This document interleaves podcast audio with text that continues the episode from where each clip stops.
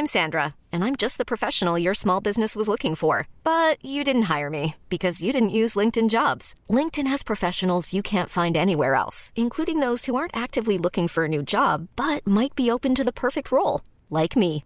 In a given month, over 70% of LinkedIn users don't visit other leading job sites. So if you're not looking on LinkedIn, you'll miss out on great candidates like Sandra. Start hiring professionals like a professional. Post your free job on linkedin.com/achieve today. Escuchas. Escuchas un podcast de Dixo. Escuchas Linterna Mágica con Miguel Cane. Por Dixo. Dixo. La productora de podcast más importante en habla hispana.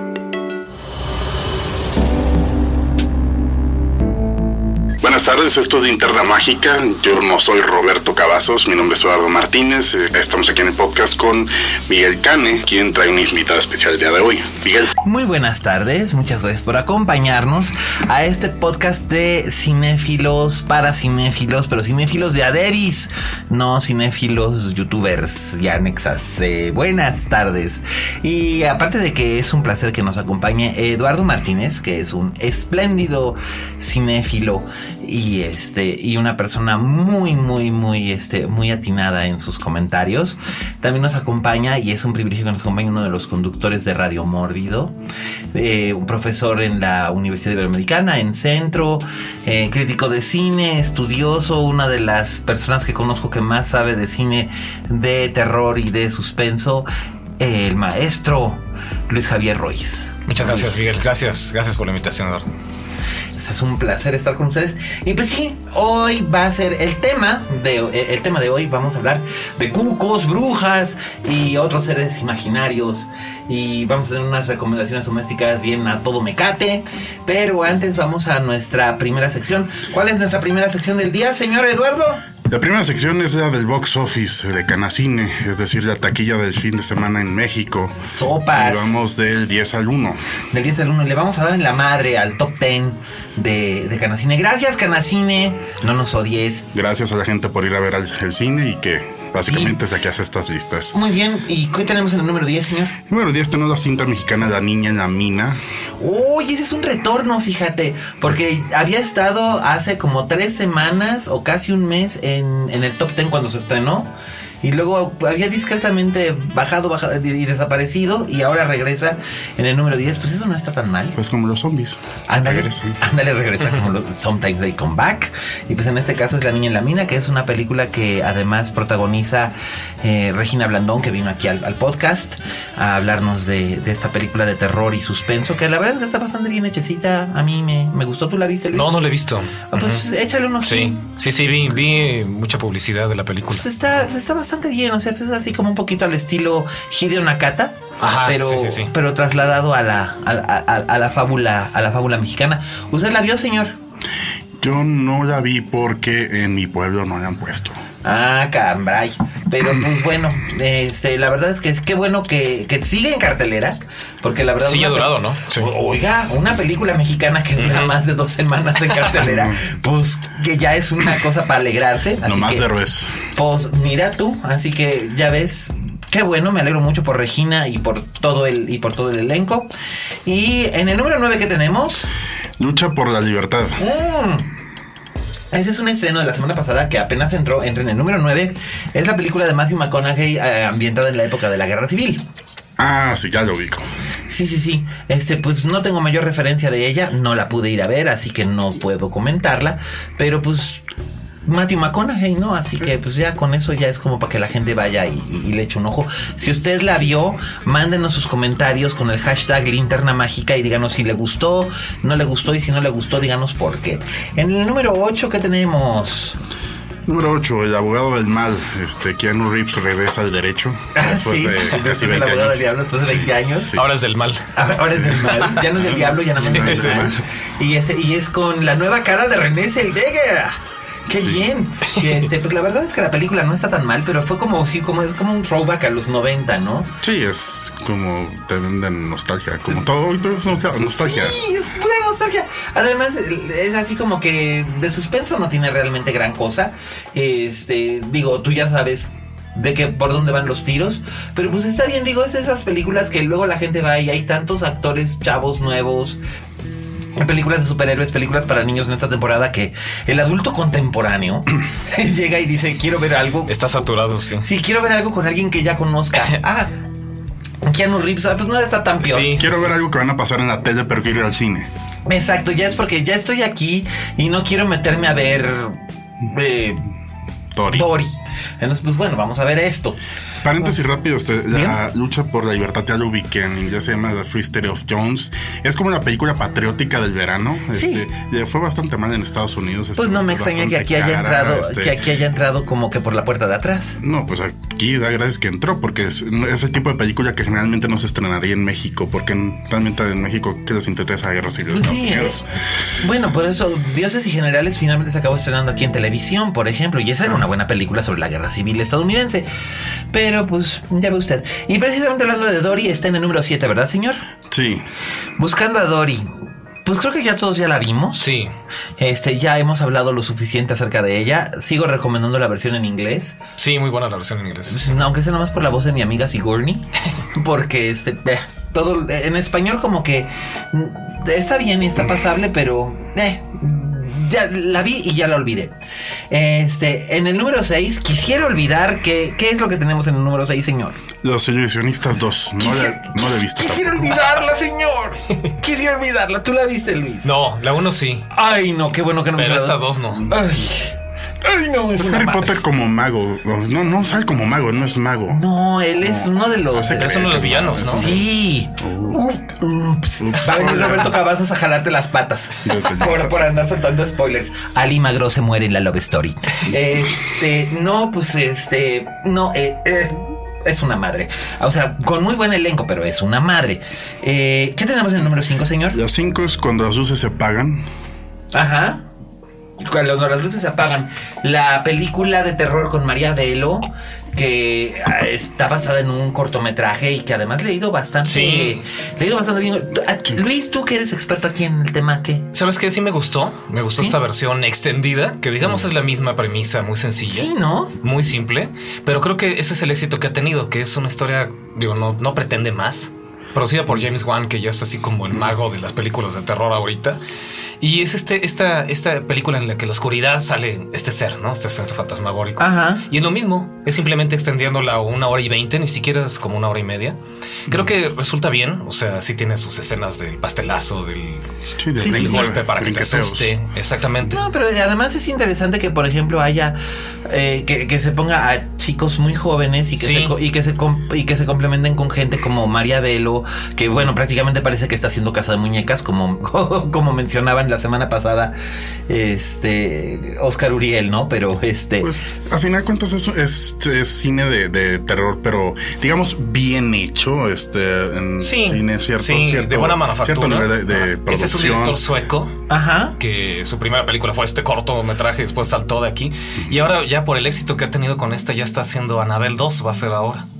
Y la Ay, segunda parte de Lights Out también. Válgame Dios. eh, eh, secuelitis, caray. Sí, Ay, sí. cómo detesto, cómo detesto la secuelitis, qué horror. Pero bueno, ese es un tema para otra ocasión. En el número 4 que tenemos.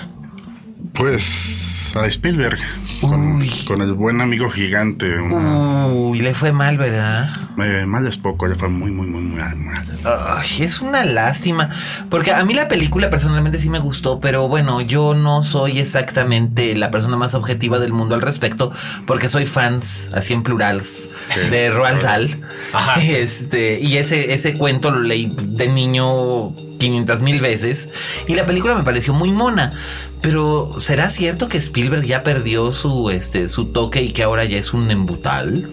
Pues él mismo ha dicho, ¿no? Que ya incluso ves que Lincoln tuvo muchos problemas para, para estrenarse ya en la pantalla grande. Sí, Pero bueno. que ya viene su parte, no sé, de decadencia, algo así. Pues Richard Spice. Pero Lincoln hizo un dineral del carajo en, en Bueno, Estados pero Unidos. es que es Lincoln. Es que es Lincoln, exactamente. Es que es Lincoln, evidentemente, y además era Oscar Bate.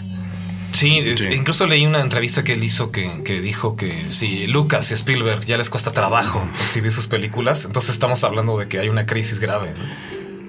Sí, Sí. eso sí, eso sí pasa. Entonces, pues no sé, finalmente a mí, por ejemplo, Caballo de Guerra me dio mucha hueva, Bridge of Spies me dio mucha, Mucha hueva hueva. también.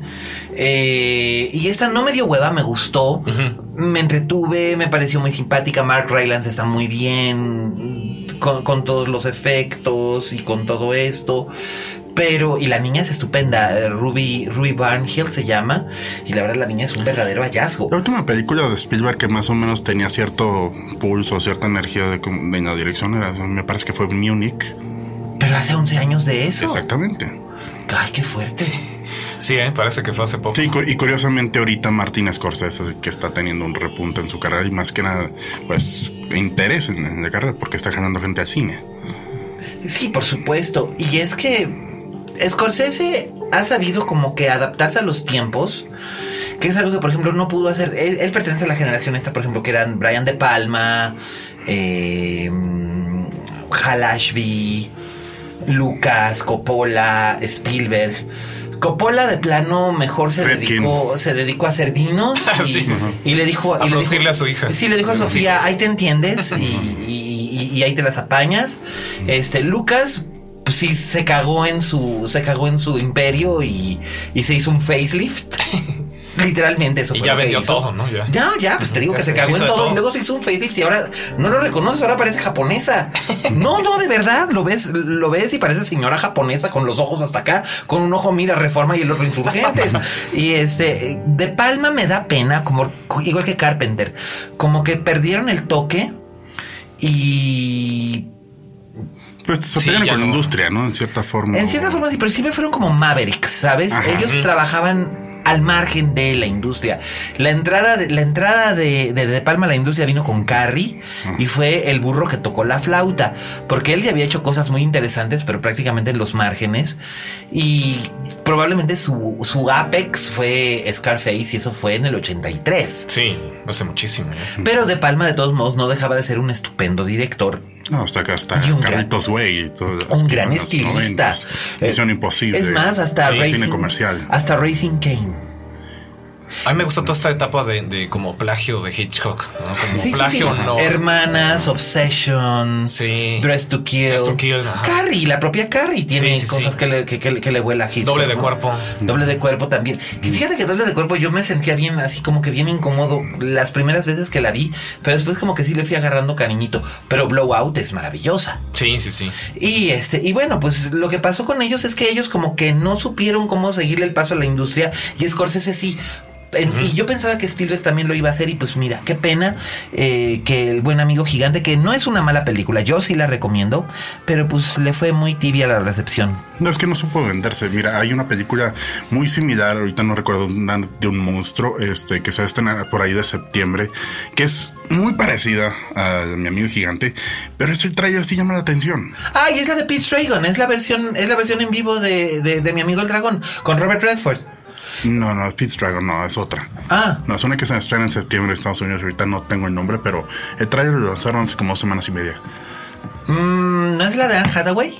No, tampoco. Porque esa es la de, esa es la que es, ¿cómo se llama este cuate? Ay, el de los cronocrímenes. Ahorita, Ah, Nacho Vigalondo. Nacho Vigalondo hizo una película con Anne Hathaway y un monstruo, pero y también es para este año, que de hecho habían, les habían metido una demanda porque decían, es que se parece mucho a Godzilla. Ah, sí, es cierto. Sí, Sí, sí, Ojo ya- lo demandó. Sí, pero ya luego se arreglaron y la película se filmó y se estrenó en Toronto, pero ahorita, ahorita me acuerdo el nombre. perfecto. Pasamos al 3, Eh, diciendo... Ah, y la vida secreta de tus mascotas. O sea, otro anuncio de juguetes para el verano, gracias. Las películas de animación en México duran semanas. Pues sí, pero Que básicamente eh, Illumination, que es el estudio de, de animación de Universal, ya sé que está comiendo el mandado. Ya le comió el mandado a DreamWorks. Porque Sí, por supuesto. Ya está- desapareció, ¿no? Ya DreamWorks. DreamWorks ya, se, está, Ya, pues- ya Animation ya está vendiendo. Pues ya la última que tenían era, era Madagascar y ya esa, esa, esa franquicia ya se cerró, ¿no? Sí, ya. Entonces, pues, mm, Va a haber una de Shrek. Eh, eh, ¿Quién, quién compró DreamWorks Animation? Eh, Illumination. Ah, Universal. Sí, claro. Ah, ok. Pues sí, eran los que los Sí, pues ya anunciaron una nueva de Shrek, ¿no? Sí, pues supongo, pues tendrán que seguir ordeñando la vaca, tendrán que recuperar lo que gastaron. Ah, claro. Y este, eh, la vida de tus mascotas, pues Toy Story con animalitos, ya, Pues, ahí lo tienen. Sí, pues, son animalitos, este, pero eh, como te digo, eh, Illumination hace cine así como eh, muy- Sí, mucho, los Minions. mucha referencia a cultura popular, este, chistes eh, de mal gusto, así, para familia. pedos, caca, pedo, culo, pis. Sí, de poco nivel. Pues, son los creadores de los Minions. Los Minions, sí. Así que Pues son los creadores de los niños. ima- Figúrate tú. Este. todos tenemos a Cazafantasmas. Ay, las Cazafantasmas. Las cazafantasmas. Que bueno, aquí en México la, la sacaron como cazafantasmas. Y no entendí por qué no la sacaron como las cazafantasmas, que es lo que son.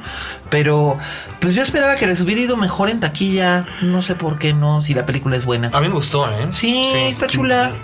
Está palomera. Sí, entonces. Sí. No entiendo. O sea, de verdad no entiendo. No entiendo si le precedió.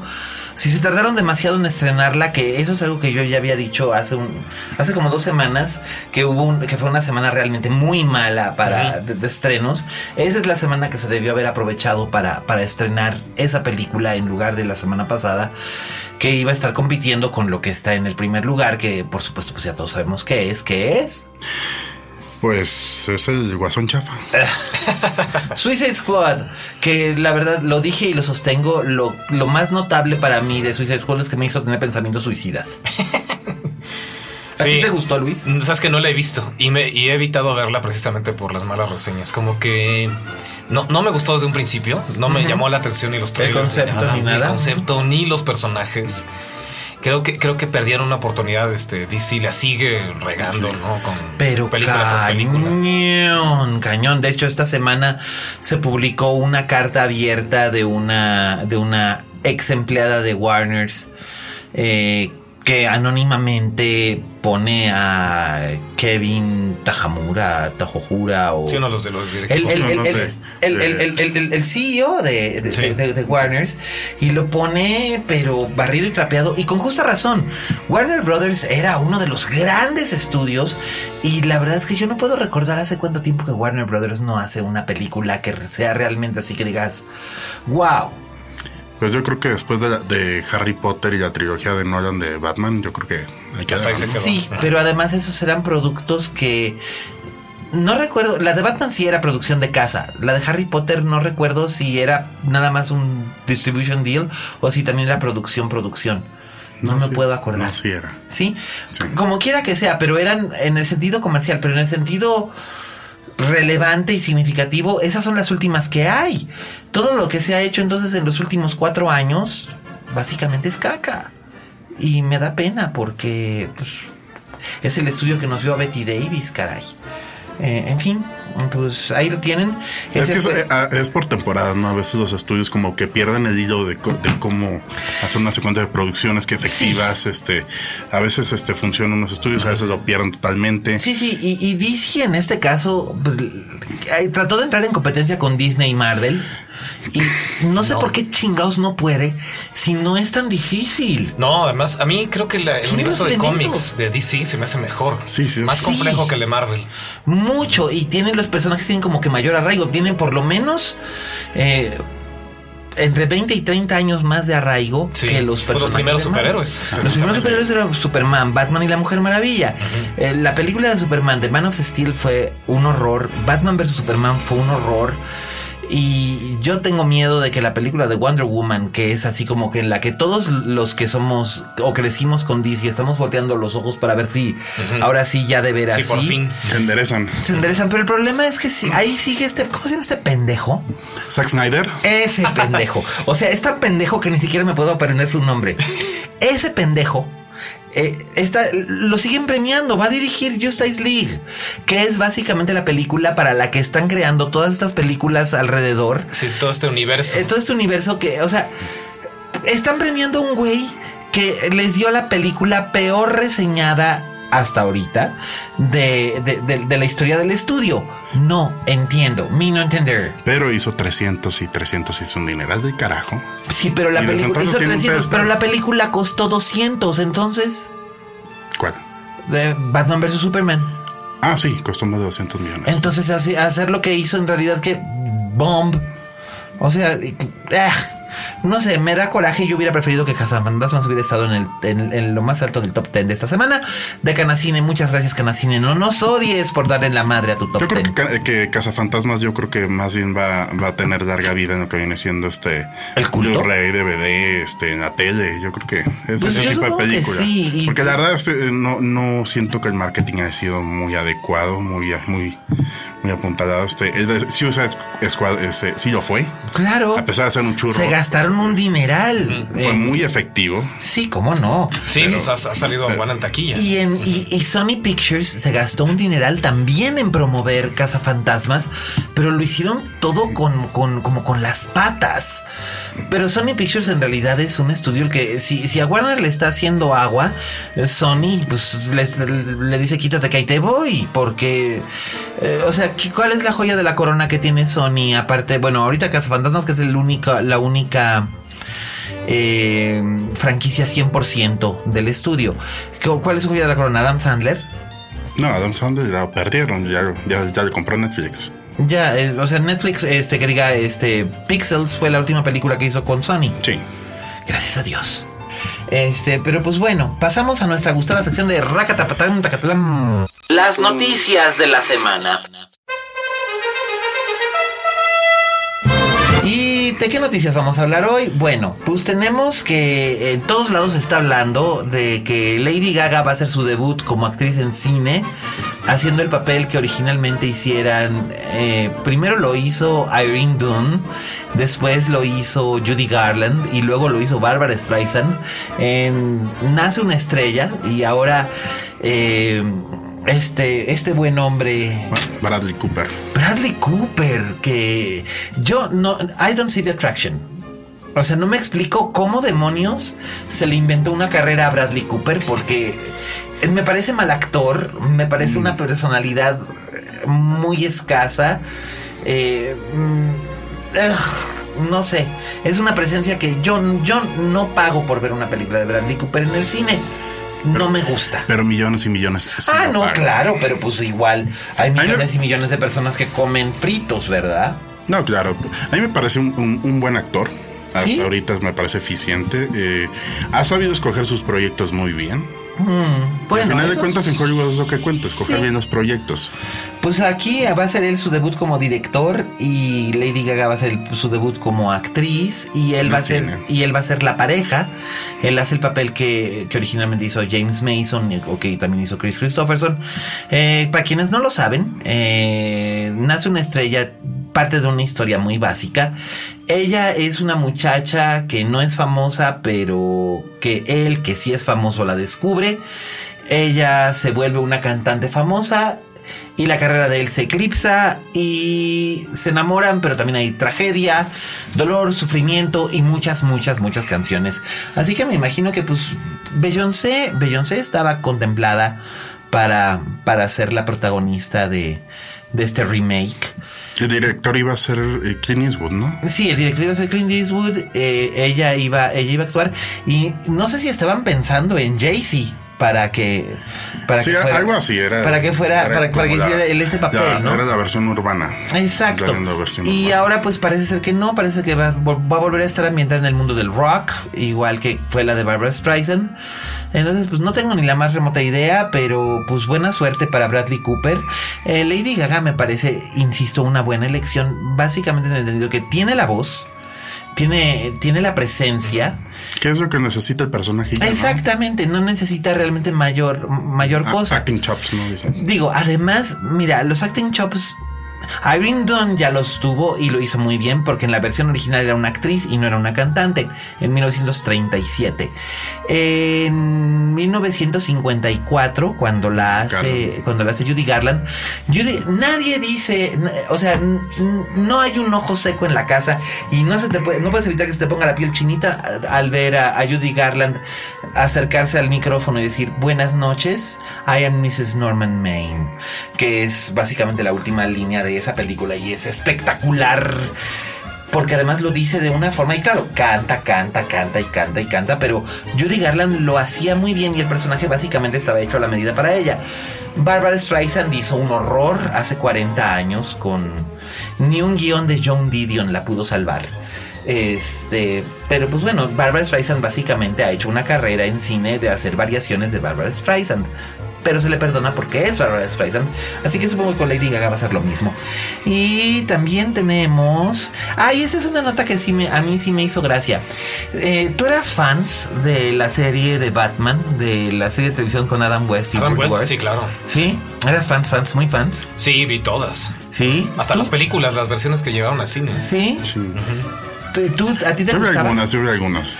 A mí, a mí sí me gustaba, a mí sí me gustaban al- al- algunas, este, a- algunos, especialmente me gustaban algunos villanos, otros me parecían muy así como que Me sea, encantaba César Romero. ah, como el. Joker, Sí. César Romero es mejor Joker que Jared Leto. ay, Sí, ¿eh? ay, por Dios, cualquiera es mejor Joker que Jared Leto, este.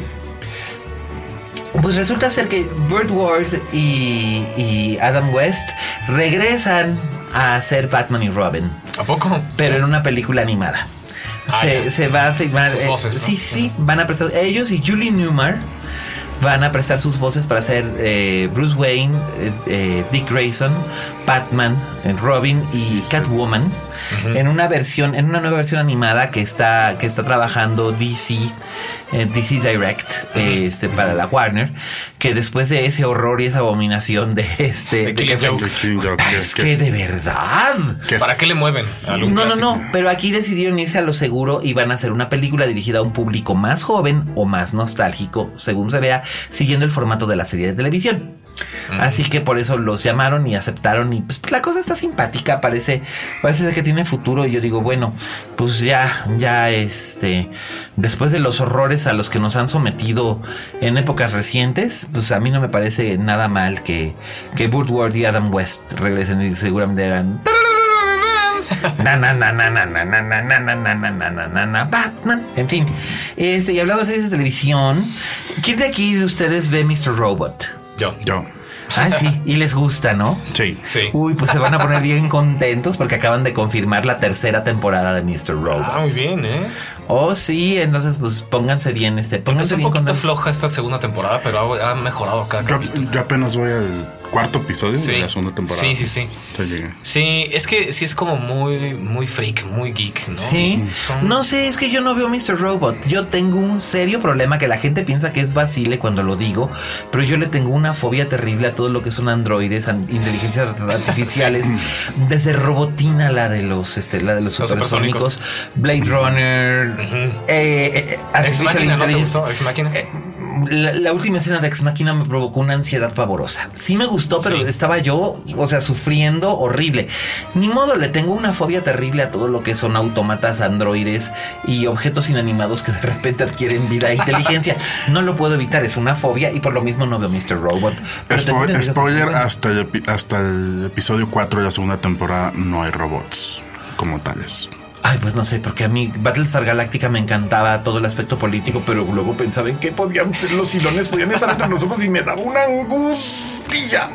No, entre eso y la, y, la Revolución Francesa, la gente también piensa que es vacilada que yo le tenga fobia a la Revolución Francesa, pero se la tengo, ni modo. Todos le tenemos fobia a alguna cosa inexplicable y a un miedo irracional. Pues, no, yo cada vez que pienso en, en gorritos frigios o en este, en la cabeza de María Antonieta rodando por el suelo, a mí me da una ansiedad. No, no, no, no, no, ni hablar. Debo, de- de- debo hacer que me revisen la cabeza. Y también hablando de series, a- re- eh, regresa Mr. Robot con su tercera temporada y Naomi Watts debuta haciendo serie de televisión para Netflix va a interpretar un ah, eh, va a ser una serie un thriller un thriller eh, policíaco donde ella es una psicóloga eh, criminalista eh, trabaja para para el FBI y eh, la serie se va a llamar Gypsy y los protagonistas son ella y Billy Crudup Suena bien. Suena bien, la premisa es interesante. Ella trata de balancear una vida doméstica con el marido, que es Billy Crudup, y sus hijos preadolescentes, y también ser una, una este, detective, una, una investigadora forense para el FBI en Cuántico. Entonces es, es interesante. Una Clarice. Un- una especie de Clarice Starling y va a tener que alternar las dos vidas, ¿no? Ama de casa, este cazadora de monstruos, ¿no? Suena interesante y esto lo va a tener en Netflix para 2017. Pues qué bueno, ¿no? Porque este mm, Naomi Watts está criminalmente desperdiciada, ¿verdad? desperdiciada. Ay, la última cosa en la que yo la vi en cine, después la vi en Saint Vincent y en Saint Vincent me gustó. Eh, pero después de lo imposible que también me provoca una angustia terrible. O sea, yo soy el, yo soy de esos Sí. imbéciles que no puede dormir y nos prende Netflix y pone lo imposible. y entonces está llore y llore y sufre y sufre. Por la chichi perporada. Pues sí, ah, no, bueno, todo, todo, todo. Bueno, y cuando Geraldine Chaplin se pone a explicarle al niño que todas las estrellas que estamos viendo están muertas, yo como, no, por favor, pasen un horno para meter la cabeza. Este, sí, siento que, siento que Naomi Watts está haciendo muy, muy, este, muy, muy desperdiciada. No debió haber hecho esa película de Diana. Siento que eso la perjudicó terriblemente porque Es que básicamente la carrera de Naomi Watts está basada en los personajes que Nicole Kidman rechaza. Y de por sí, Sí. los últimos 10 años de Nicole Kidman no han sido nada buenos. No, que básicamente- uno, uno que otro. No, pues básicamente, Nico, ah, mira, es como una especie de cadena, la cadenita australiana, la vamos a llamar. es lo que le sucedía hace 20 años. eh, si Meryl Streep pasaba de un personaje, se le ofrecía a Glenn Close o a Sigourney Weaver o a Diane Keaton. Así. Y ahora, si Kate Blanchett pasa de un personaje, se le ofrece a Nicole Kidman o a Naomi Watts. Entonces, Como la última, la cadena. Sí, porque es la que llegó, es la que llegó hasta el último. No, la última de la cadena es Miranda Otto. O sea, ya Ah, es. sí, ya es pero ya. Ya es así como llegar al. Y que mira que me da pena porque Miranda Otto también es muy buena actriz. Pero pues no le han dado. O Patricia Clarkson, que son extraordinarias actrices, pero no les dan el, el respeto que se merecen, ¿no?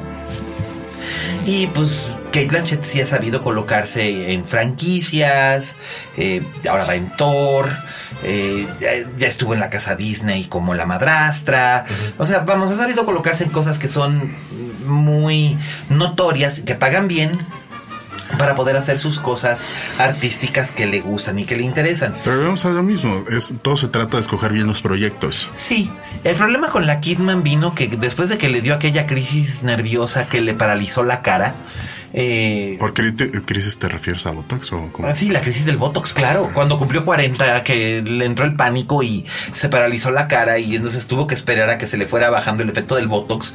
Y en el Inter parecía que le había dado una apoplejía a la pobre. Eh, escogió películas muy malas. Aparte de que se veía muy rara, escogió películas malas. Pero ella, ella dice, y tiene una razón bastante, bastante fuerte y de peso. Finalmente, Nicole Kidman trabajó muchísimo entre sus 20 y sus 30 Sí. Muchísimo. Cuando estuvo casada con ese hombre, pero le, le- le tupió duro, le, le dio al talón. Logró hacer películas que quería hacer, que no se hubiera atrevido a hacer después o antes. Namely, Dogville, Birth, eh, todas estas cosas que hizo al margen, ¿no? Eh, también tuvo que hacer churros infames como la, la segunda versión de The Stepford Wives, que es una cosa espantosa, o películas que no, no fueron específicamente lo que ella esperaba que fueran como la intérprete, y que básicamente sufrió porque Sidney Pollack se estaba muriendo en el set. Este. Pero la película en, re- en realidad no, no- no está exenta de interés. Pero la Kidman lo que hizo fue que finalmente ah, toma papeles pequeños, o ahora va a ser una serie para la HBO, porque le toman menos tiempo y no la apartan de su casa. Ella re- eh, rehizo su vida con Keith Urban, tiene dos hijas pequeñas, se dedica, está muy, es una mamá muy hands-on con la, con, con la, crea- con, con la crianza de sus hijas. Entonces ella dice que prefiere hacer una cosa interesante como fue Stalker. Sí, o una cosa, o una cosa divertida como fue Paddington, que la verdad no estaba Sí. tan mal. Y además ahí estaba ella muy simpática como esta villana. villana. Eh, y después pasarse 10 meses del año únicamente tirada en el suelo de, de la cocina jugando con sus hijas. Y a mí me parece una, una muy buena decisión. Pero Naomi Watts es un caso diferente porque Naomi Watts siempre fue mucho más arriesgada. Y siento que en Naomi Watts es su personaje en Mulholland Drive. Sí, ¿verdad? Sí. Que de hecho. Siempre que- sale así, ¿no? Que de hecho además, que de hecho además hay, aquí hay algo bien interesante. Eh, hablando precisamente de series de televisión, pues ya viene el- la continuación de Twin Peaks. Twin Peaks, sí. Y pues el otro día, el- ya tiene bastantito tiempo, no es, no, no es noticia nueva. eh, David Lynch dijo: Ay, ¿quieren saber quién va? Ay, ya no me estén preguntando, ahí está toda la lista, ahí está toda la lista de actores, ahí ya vean. Entonces, entre otros, está, está Naomi Watts. Y Laura Harry. Es- sí, eh, y este, y está, está medio mundo, está Mónica Bellucci, y, o sea, están casi todos los de la serie original, con, la, con las notables excepciones de Michael Longkin, que ya se retiró de la actuación, Piper Laurie, que también ya se retiró de la actuación. Bueno, Piper Laurie tiene 90 años. Este, y este también está ausente Lara Flynn Boyle, que no tiene 90 años, pero ya no se parece a Lara Flynn Boyle tampoco. Este, yo no sé cómo van a explicar la desaparición del su- de su personaje, que era un personaje importante dentro del esquema de, de Twin Peaks, pero la que sí regresa es Laura Palmer. Pero bueno, dícese, no es este, o sea, es especulación. Pero Naomi Watts está ahí y no sabemos qué papel va a interpretar Naomi Watts, pero también está Laura Dern. O sea, todos, como que todos los de- elencos. de Lynch. Todos los elencos fieles de Lynch. Va a ser un poporri. Pues va a ser. ¿Qué, qué- qué se agradece después de tantos años de no dirigir cine? Sí, no, pues va a ser va- 10 años. Son 10 años que se Die- hizo. diez años de Inland Dana Empire. Empire. Y después no, no ha hecho más que los cortos estos de moda para, para la casa Dior y para Gucci. yo también me acuerdo cuando hizo la, la campaña de Oscar de Laura Dern, estaba fuera con una vaca. Con la vaca. En, en- en este. en Hollywood Boulevard, sí. Sí, Hollywood Boulevard. Pero pues. Ay, no sé, yo la verdad siento que Laura Dern también es otra actriz criminalmente subestimada. Al menos hace un par de años la nominaron al Oscar y ya tuvo cierto. Sí, sí, retomó, no, y ya tu- y volvieron su a ofrecer papeles. Y tuvo su serie esta de Illumine, Il- Illumine, Enlighten, Enlightened. La tuvo una serie en HBO que no estuvo tan mal. Pero, pero pues, Naomi- dos, dos- dos temporadas. pues mira, Naomi Watts, a ver qué tal le va en, en- en Netflix. Y pues bueno, esas son nuestras noticias, nuestras noticias del, del, del día de hoy, de esta semana. Y vamos a la reseña de la semana, que hay tres estrenos importantes esta semana en, en cine. Uno es un estreno mexicano que no vimos. Eh, me refiero a Me estás matando Susana, la adaptación de Ciudades Desiertas, la novela de José Agustín, que es una novela que a mí me gusta mucho. La dirige Roberto Snyder, que a mí me parece un director muy capaz y muy, muy sólido. Dos Crímenes me parece una gran película. Arráncame la vida eh, me parece una película que es lo que es, pero está competentemente dirigida. Eh, no fue culpa de Roberto Snyder que el papel principal lo tuviera Ana Claudia Talancón, que es una actriz muy poco expresiva. Y este, estoy siendo muy diplomático, ¿verdad? Sí. Y en esta, pues en esta el papel principal lo lleva Gael García Bernal y por lo que he oído Gael García Bernal está bastante bien interpretando a Gael García Bernal. Eh, yo no vi la película porque no fui requerido para la, la- la- la exhibición que se hizo para críticos. Eh, pues lo siento por la distribuidora. Entonces, pues ojalá le vaya bonito. Las otras dos estrenos que hay son un estreno enorme, masivo, eh, lleno de nostalgia y me estoy refiriendo a Ben Hur. Este, y pues la verdad es que cuando la estaba viendo yo pensé, ah, Cambrai, ¿por qué estoy viendo esto si esto ya lo vi? sí. Y obviamente, a lo mejor usted, si es cinéfilo joven, no lo sabe, pero pregúntele a su mamá o pregúntele a su papá. Eh, el Ben Hur, que se hizo en 1959, dirigida por William Wyler, con Charlton Heston, es probablemente la película de sandalia y espada Espadas. más famosa de la historia. Además de que sigue teniendo el récord de ser la película con más Oscars en su haber. Eh, Fue nominada creo que a 12 categorías y todos los premios para los que fue nominado los ganó. Incluyendo mejor actor, mejor director, mejor película, mejor bla, bla, bla. Eh, entonces, pues era lo que estábamos comentando hace rato, ¿verdad, señor? Lo de que MGM vive básicamente de la nostalgia Sí, de refritear este. y de refritear. Y pues en este caso toman la novela de Lewis Wallace. Y, y aquí la dirige este, nuestro compatriota ruso, el, ca- el camarada, ¿cómo se apellida? Que nunca puedo decir su apellido. Timur. Timur Ben o algo así. Exacto. bueno, el camarada Timur eh, dirige y dirige competentemente. Beckman Betov. Eso. Bueno, ya lo dijo usted como si fuera personaje de Tolstoy. personaje de Es de Kazajstán, porque mira, ves que esos nombres Ah, sí, tan, tan complejos, sí, no, no son exactamente. Es tal ruso. Tal cual ruso, pero pertenece. nació cuando, cuando era una de las repúblicas. Contra la Unión Soviética, sí, exactamente. Exactamente, pues bueno, la película está dirigida muy competentemente. Sí, él es muy visual, ¿no? Sí, sí, sí, Y no, y la película visualmente es muy suntuosa. y, y, vamos, hay extras por montones y todo esto. Y Jack Houston, que es el protagonista que hace de Judah Benur, es muy carismático. Es, es, un actor, bueno, finalmente de, herencia le viene al galgo. Es nieto de John Houston, es sobrino de Angelica Houston. Eh, es un chavo muy guapo. Si ustedes lo vieron en, en Boardwalk Empire, eh, seguramente lo recordarán. Él estuvo ahí tres temporadas. Y es un, es un actor sólido y guapo y con mucha presencia. Pero aquí está completamente desperdiciado en un. O sea, ¿qué? no me está dando nada que no me hubiera dado Charlton Heston. Entonces, todo el tiempo era, a lo mejor es un error verlo desde esa perspectiva y compararlo con el original, que ni siquiera era el original, el... Sí, se había hecho antes. Ya se había hecho antes, en, la época del cine mudo, le había dirigido Cecil B. DeMille con Ramón Novarro. Entonces, vamos, no hay nada nuevo bajo el sol en lo que respecta a Benur. Pero pues, eh, no lo sé. Rodrigo Santoro, que también había así como que mucha no curiosidad. ¿Eh? Rodrigo Santoro, que no ocurrió. Que no ocurrió. Otra, una de las muchas estrellas que no ocurrió, que nos lo quisieron vender desde. Brasil. 300, nos lo quisieron vender desde, desde Brasil con amor. Nos lo quisieron vender desde 300 y desde Love Actually. Y, ¿No ocurrió? Y no, pues nomás no. Eh, en Lost lo metieron. y es un chavo que es un buen actor y también es carismaticón. Y pues aquí pues es Jesús en la cruz y pues, pues básicamente se muere, pero... Jesús. ¡Ay! Spoiler. Jesús se muere en la cruz. ¡Oh! No lo sabían. Este... En fin, eh, básicamente la película es lo que es. Es un... Es un... Una especie de propaganda pro, pro cristianismo, que yo no tengo absolutamente nada en contra de ello, pero se siente ya muy antique.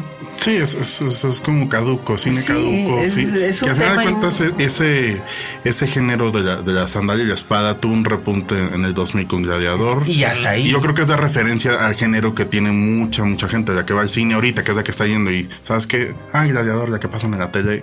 Ajá. Este, y no es Y vamos, Gladiador, Gladiador no era una película tampoco tan llena de sustancia, aunque ganó el Oscar a la mejor película del año, pero básicamente era como un homenaje a los grandes espectáculos visuales de la MGM o las épicas de la Pero pues ahí lo tienen y este Morgan Freeman está en Hola, soy Morgan Freeman. Eh, echando hueva y miren qué bonitas rastas tengo y ahora... Muy parecidas a John Travolta en Battlefield Earth. Sí, o sea, la verdad es que hueva, o perdón, este, pero pues supongo que si no hay otra cosa que ver y de verdad tiene usted que ir al cine, le voy a decir que en vez de meterse a ver Ben eh, si es usted adulto mayor de 18 años y tiene ganas de ver algo interesante, se vaya a ver la película nueva de Rebecca Miller, la hija de Arthur Miller y Mrs. Daniel Day-Lewis, by the way, este que se llama Plan, el plan de Maggie, que es una película romántica bastante inteligente, hecha con bastante astucia. La protagonista es Greta Gerwig, que seguramente ustedes la recordarán como Frances Ha o ¿cómo se llamaba la otra? Lola, Lola Versus. Eh, las cosas que ha hecho con Noah Baumbach, su, su galán. Y aquí, pues, ¡oh, sorpresa! ¡Qué insólito! Greta Gerwig la hace de una hipster que además es una homebreaker. Que ¿Qué, qué, lejano está de, este, de su realidad. Pero pues bueno, aquí el personaje de Maggie es eso, es una, es una chica de New York muy hipster que conoce al personaje que hace Ethan Hawke, que es un profesor universitario, se enamora de él, aunque él está casado con Julianne Moore. A lo mejor estuvo todos los últimos 5 o 6 años de su vida preparándose para este papel y tú ni en cuenta y tú juzgando. Igual es actuación del método, ¿verdad? Sí. En una de esas sí. Pero la, la historia es muy chistosa porque es este triángulo amoroso Julian Moore está increíble. Pero bueno, Julian Moore es de esos actores o actrices que, o sea, le dices, aquí está su lista del súper, ¿podría por favor pararse en ese escenario y leerla. Sí, el cuarto artículo ya está llorando y te lo crees. Y yo pagaría, y, y yo, y yo pagaría por ver a Julian Moore hacer eso. Aquí, aquí sale como, como una, como una, como, como la ex esposa neurótica de, de Ethan Hawke. Y Ethan Hawke sale básicamente de Ethan Hawke, una variación de, de los personajes que hace en, en la trilogía de Linklater. Pero este, la verdad es que está bien, o sea, es, es chistosa la película. Yo me reí, me reí bastante, me pareció muy simpática. eh, creo que vale la pena, así para igual lo que decíamos sobre la película de Keanu Reeves, ¿no? Ok, los niños ya se durmieron, este, tenemos tres horas, vamos al cine, ¿qué chingados vamos a ver? Ay, no, no me quiero meter a ver Ben Hur porque me voy a marear. Además son dos horas y media o algo así, Sí, ¿no? Casi tres. Tres horas. Eh, tenemos hora y media. Ay, mira, vamos a ver este y luego salimos y nos echamos unos tacos. Órale. Y esta película está bien. Es como de esas películas que se hacían en los años 70 y 80, que eran películas románticas pero inteligentes. Pero es cine que se ¿no? agradece, ¿no? Ay. se agradece de- ante tanta basura este verano. Absolutamente. Y mira, los que me conocen en Twitter y me conocen en redes saben que Greta Gerwig no es exactamente santo de mi devoción. Porque yo soy muy fan de, de- de Jennifer Jason Lee y todo este asunto que estuvo en los periódicos y, y seguramente aquí Roberto Cavazos este, me, estaría, me, estaría fulminando con la mirada o me regañaría por, Sí, me mandó un mensaje por no que separar- te mirara Sí, mientras ¿verdad? estuvieras Que- hablando de Greta Gerwig. Sí, que, que si estuviera diciendo, que si estuviera diciendo algo feo. Pero pues bueno, a mí no me, a mí no me gustan eso, pero tengo que reconocerle que aquí está extraordinariamente bien y no importa lo que haya hecho en su vida, en su vida personal. Aquí Su está. actuación de método de los Su actuación de método de Homebreaker está genial. Ahora, que estaban la criticando tanto la actuación de método la semana pasada por lo que hizo Jared, Jared con- Leto, con sí. el Guasón, que Pues bueno, eh, aquí tenemos, aunque la mejor actriz del método siempre será eh, Gina Rowlands. Y a, eso sí, no se lo puede quitar nadie. Pero bueno, la película vale mucho la pena, así que ahí tiene usted. Tiene sus tres opciones para ir a ver. Puede ir a ver Me estás matando Susana y me puede contar usando el hashtag linterna mágica que le pareció. Si, si vale la pena que la vaya yo a ver o no la vaya yo a ver. Este puede ver Benur si quiere, lleve, lleve a la abuelita. Le va a gustar porque además tiene cosas bonitas. Se vuelve cristiano y se arrepiente de sus maldades y, y se vuelve bueno y Judá Benuri. Eh, No sé por qué estrenaron esto hasta ahorita y no lo estrenaron en Semana Santa, que es básicamente cuando se Una debería película de. Semana Santa. Sí, es que es una película de Semana Santa, absolutamente. Y puede ir a ver El Plan de Maggie, que la verdad es que está muy simpática y además va a estar únicamente en salas limitadas eh, porque es, le de considerando arte. cine de arte. Entonces, pues, la verdad es que no es cine de arte, es cine comercial, pero... es una comedia romántica que al final Sí, de cuentas sí. el género ya, ya ahorita ya lo sacaron por dar de prioridad al blockbuster al cine cómic, pero la Ya. Comedia romántica vende. Y Pero es algo claro que, y que es algo que ya olvidaron las No, distribuidoras. no, no, pues ahora lo estaba, lo estábamos viendo con todo el tiempo que duró en cartelera este Me Before You, esta cosa sufrir, esta sufridera con Emilia Clark. Eh, Pues esta cosa de, de- de Greta Gerwig no es tan sufridora, más bien es realmente simpática y yo creo que podría tener las mismas oportunidades con el mismo público que, que fue a ver la de Me Before You. Pero volvemos al, mi- a lo mismo. La industria se, se está enfocando con actores eh, que, eh, que están surgiendo, este, como Sí, Emilia sí, sí. Clarke, como Sam Caffin. Sí, sí, Este, sí. En lugar de dejar actores que ya están establecidos y que a fin de cuentas jalarían gente del público adulto, que es el que necesita ir al cine. Claro. Porque los niños van a ver lo que les pongan, pero los adultos, que finalmente son los que tienen la lana, todo se reduce al problema de que mientras el termómetro del cine internacional sea el adolescente estadounidense, pues estamos fritos. Y China. Y China. Pero bueno, ya ves que China es la cosa más rara del mundo. O sea, de repente hay cosas que son un éxito insólito en China y hay otras cosas que ni siquiera se pueden estrenar. Verbi Gratia, Casa Fantasmas. Sí. Que seguramente le hubiera ido muchísimo mejor si hubiera abierto en territorios de China porque, bueno, es que son muchos. Como dijo Mafalda, son un montón. Pero bueno, esas son nuestras reseñas de la semana. Y ahora vamos a proceder aquí a tener una charla con nuestro invitadazo. Ah, con nuestro invitadazo. Luis Royce es este, es una de las cabezas de, del Morbido Fest, sí, ¿verdad?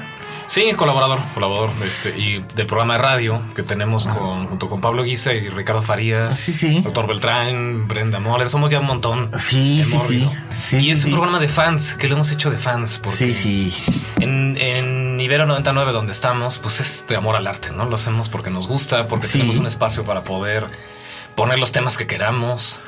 Y pues nos gusta el cine terror de todo tipo, ¿eh? Nos Sí, señor. todas. No, hombre, hace ocho días no sabes qué, qué bueno hubiera sido que hubiera estado aquí en la mesa, porque estábamos hablando del remake de Suspiria que va a ser Luca Guadagnino. Ah, ya, sí, sí, sí. Es con este con Tilda Swinton y Dakota Johnson y que, y que Dario Argento está diciendo ah sí pero la mía es más bonita sin duda alguna la suya es más bonita pero no lo sé a mí el cine de Guadagnino me gusta mucho visualmente además también.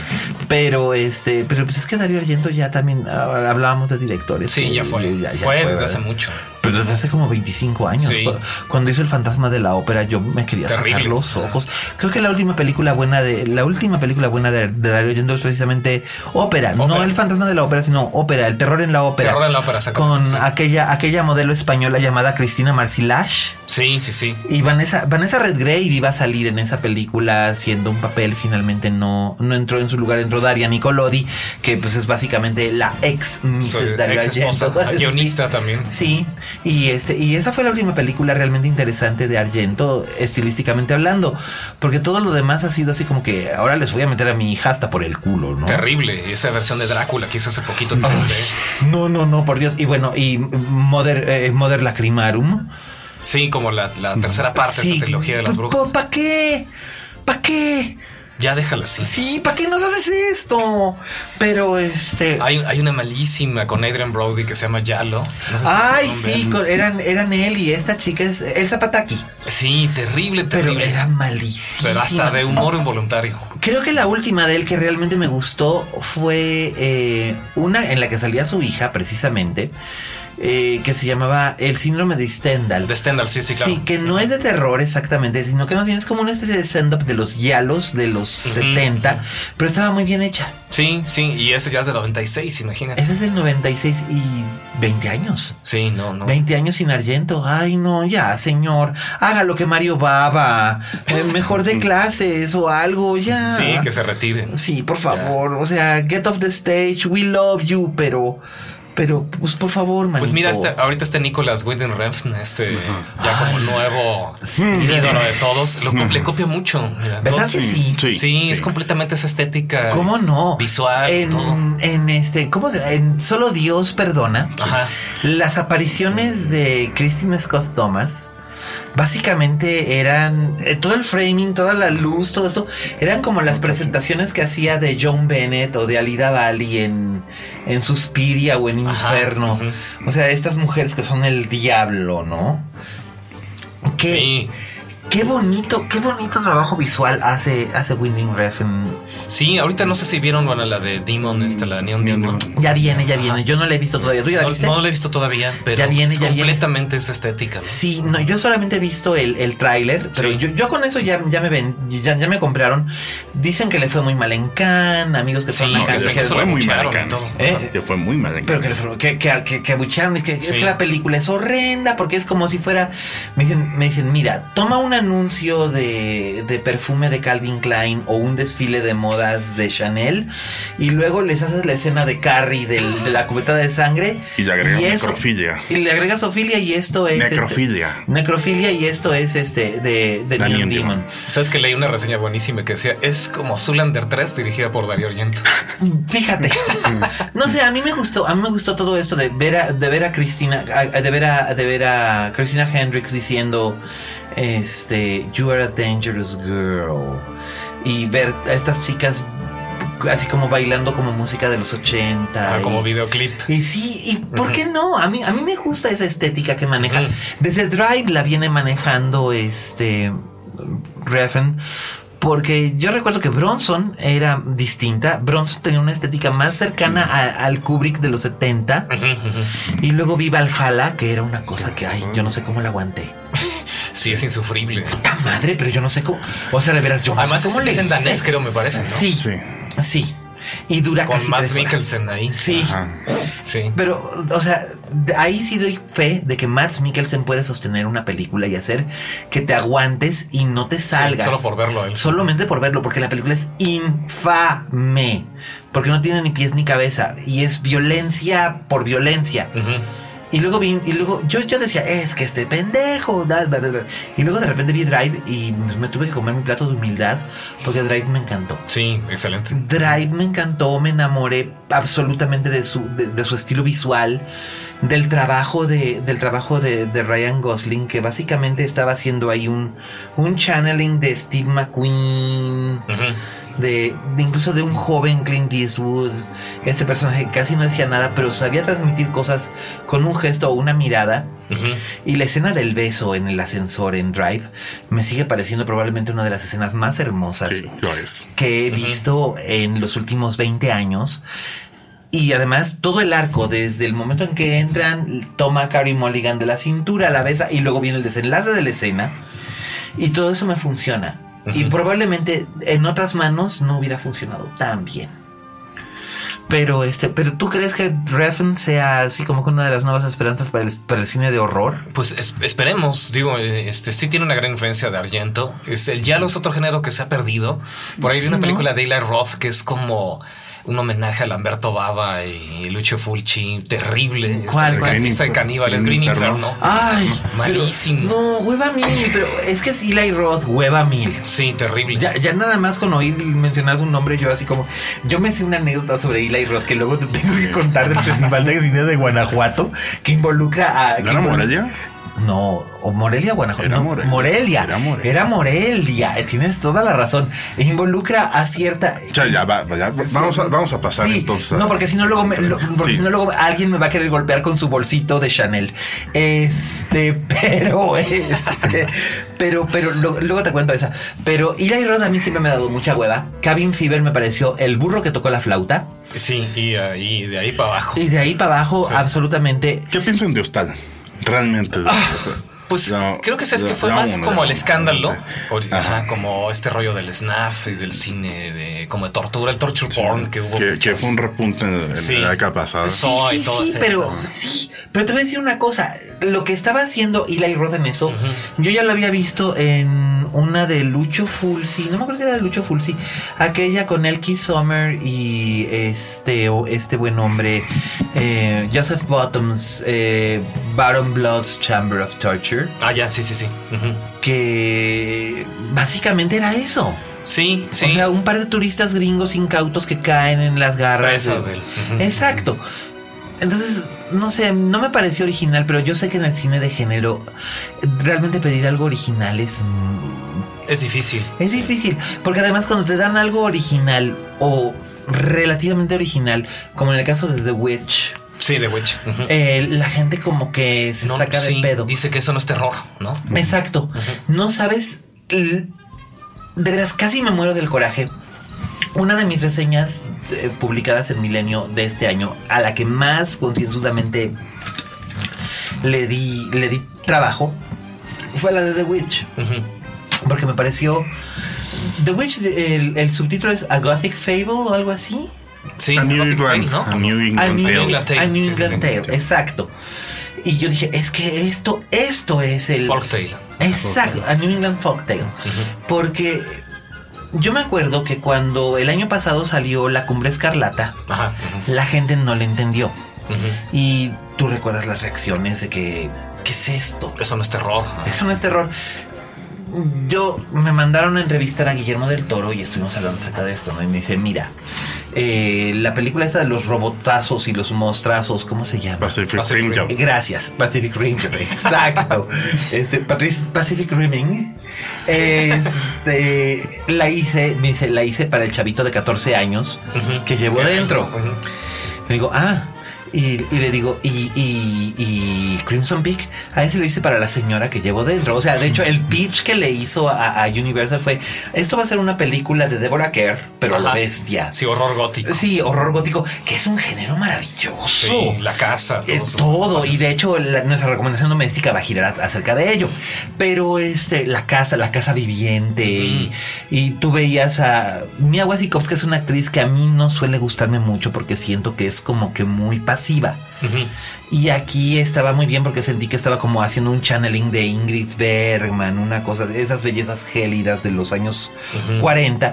Y, Jessica Chastain estaba haciendo un, channeling de Joan Crawford, o sea, De, las que echan hasta el, fregadero de la cocina. y, estaba muy bien. Y los hombres sobraban. Hiddleston y Hunnam básicamente eran adornos. Ni figura. Y ellas eran, y ellas eran realmente la o sea, pásame el hacha. la película. Claro, y la película no le fue bien y me dio mucha pena porque a mí sí que me gustó. No me gustó tanto como el laberinto del fauno, pero el laberinto del fauno es una cosa muy específica y muy insólita y muy especial porque además no entra dentro de específicamente dentro del género de horror, sino que es, con una fantasía, oscura. Y luego viene este mm, eh, está detrás de ti, It, Follows, que me gustó mucho. me, recordó totalmente este Hugo de, John Carpenter. Es Halloween, sí, ¿no? Es, un poco Halloween mezclado con The Thing. Ajá. O sea, finalmente son todas estas obsesiones de Carpenter, la jovencita, pero la cosa que no podemos ver y los Ese mal que no se puede evadir. Iguales, exacto. De hecho, tú sabes que Kurt Russell lo ha dicho, ¿no? Que cuando hicieron The Thing, él le dijo a este a John Carpenter, oye, a mí me gusta mucho el personaje que le, que, le escribiste a, Jamie Lee Curtis en Halloween. ¿Por qué nomás escribes un personaje así? De hecho, él es The Final Girl en, este, en The Thing. Eh, entonces vi eso y dije, ok, eso es interesante. Y luego Eggers hace The Witch. Y me gustó mucho The Witch. Pero este. No sé no sé por qué la gente no pudo conectar. ¿Por qué sientes que la gente no puede, no pudo conectar con, con esa Yo creo que, bueno, tiene un ritmo muy distinto. A mí se me hizo que, se, que la narraba muy rápido. Se me hizo que necesitaba más tiempo para ver qué estaba pasando. Y esto era básicamente porque ahí le deben de haber metido un, algún tipo de, algún tipo de presión, supongo. No lo sé, no he hablado nunca con el director. Pero me da la, me da la impresión de que él quería contar su historia de cierta manera. Y pensando en el público, tuvo que editar y hacer cortes de ciertas sí, cosas. Como compactar mucho, porque la segunda parte digamos que es muy apresurado todo. Sí, o sea, toda la primera parte es cuando la familia es exiliada por ser que es que la gente no entiende por qué los echan de la colonia. Sí. Los echan porque ellos son fanáticos religiosos, o sea, finalmente es una colonia de puritanos, pero estos eran más puritanos aún. Eran puritanos en grado superlativo, ¿no? Entonces, así como que este pues, o sea, Sí, allá. Ah, sí, sí, sí, vete para allá. Y, y el personaje de la chica realmente es bien interesante porque es cierto, desde el punto de vista histórico, su personaje estaba jodido. Su personaje estaba jodido en el entendido de que no tenía opciones. Los padres prácticamente la tendrían que vender con otra familia que fuera criada o esposa de alguien porque no podían mantenerla. Para poder subsistir, ¿no? Para poder subsistir y además con, todas las cosas que les, que les habían ocurrido. Y la gente no entendía muy bien que sí, es que sí, que si la cabra, que qué tenía que ver la cabra, el Black Philip que se convirtió un fenómeno mediático en memes. Que a Eggers no le hizo nada de gracia, by the way. Sí, no, no, no, no, no, era como lo principal. No, no, no, y decía que me van a preguntar otra vez por la pinche cabra. Que también este fue una diva en el set, tengo entendido la cabra. Bueno, con el con el actor que hacía del papá. Sí. O sea, sí, o sea, sí lo mandó al hospital con una costilla rota porque, lo, o sea, con la única con la que se llevaba bien era con la chica con todos los demás, con el director, con todo el mundo, se llevaba del nabo. Pero pues también era una cabra, que era una cabra cabra, o sea, no estaba entrenada. Muy, muy realista. sí, sí, sí, no, era una cabra. No, era una cabra entrenada, era una cabra hay, de Hay un caso curioso que digas que el director este eh, eh, tenga cierta frustración de que ya, se hayan enfocado mucho en cabra. ¿Has visto unos, un, un trailer de los cortos, eh, trailers cortos que son tipo para televisión? Hay uno donde es un comercial, te, lo juro, es un comercial tipo For Your Consideration para la cabra, para que la nominen a, Oscar Mejor Actor Secundario. Ay, pues ojalá se pudiera. Sí, sí es, es, básicamente te pasan este eh, eh, frases de, críticos de sobre Black Phillip, uy, eso máximo, Black Phillip, eh, Sin, Steeler, este, Black Phillip esto, Black Phillip el otro. Deberían nominarlo, deberían nominarlo para, para, para un globo de oro, por lo menos. Sí. Pues oye. Es difícil, ¿no? No, no vamos. Ahora por eso todos recurren a las gráficas de computadora. Bueno, si todavía, no, si todavía no, no, cruzan el, el, este, no, no está, es el hecho de que no, no nominen actores que están envueltos en, en CGI y Ajá, que son muy sí, buenas sí. actuaciones. Como estos este, dobles digitales. eh, todo- Eh, vamos, eh, varias actuaciones de Andy Serkis. Este, Andy Serkis, Andy Serkis como César en, en, en esas, Sí. en esas dos últimas del, del, es del no- de los Simios, es que es espectacular. Sí. Es, yo sí me creo que es un, que es un simio.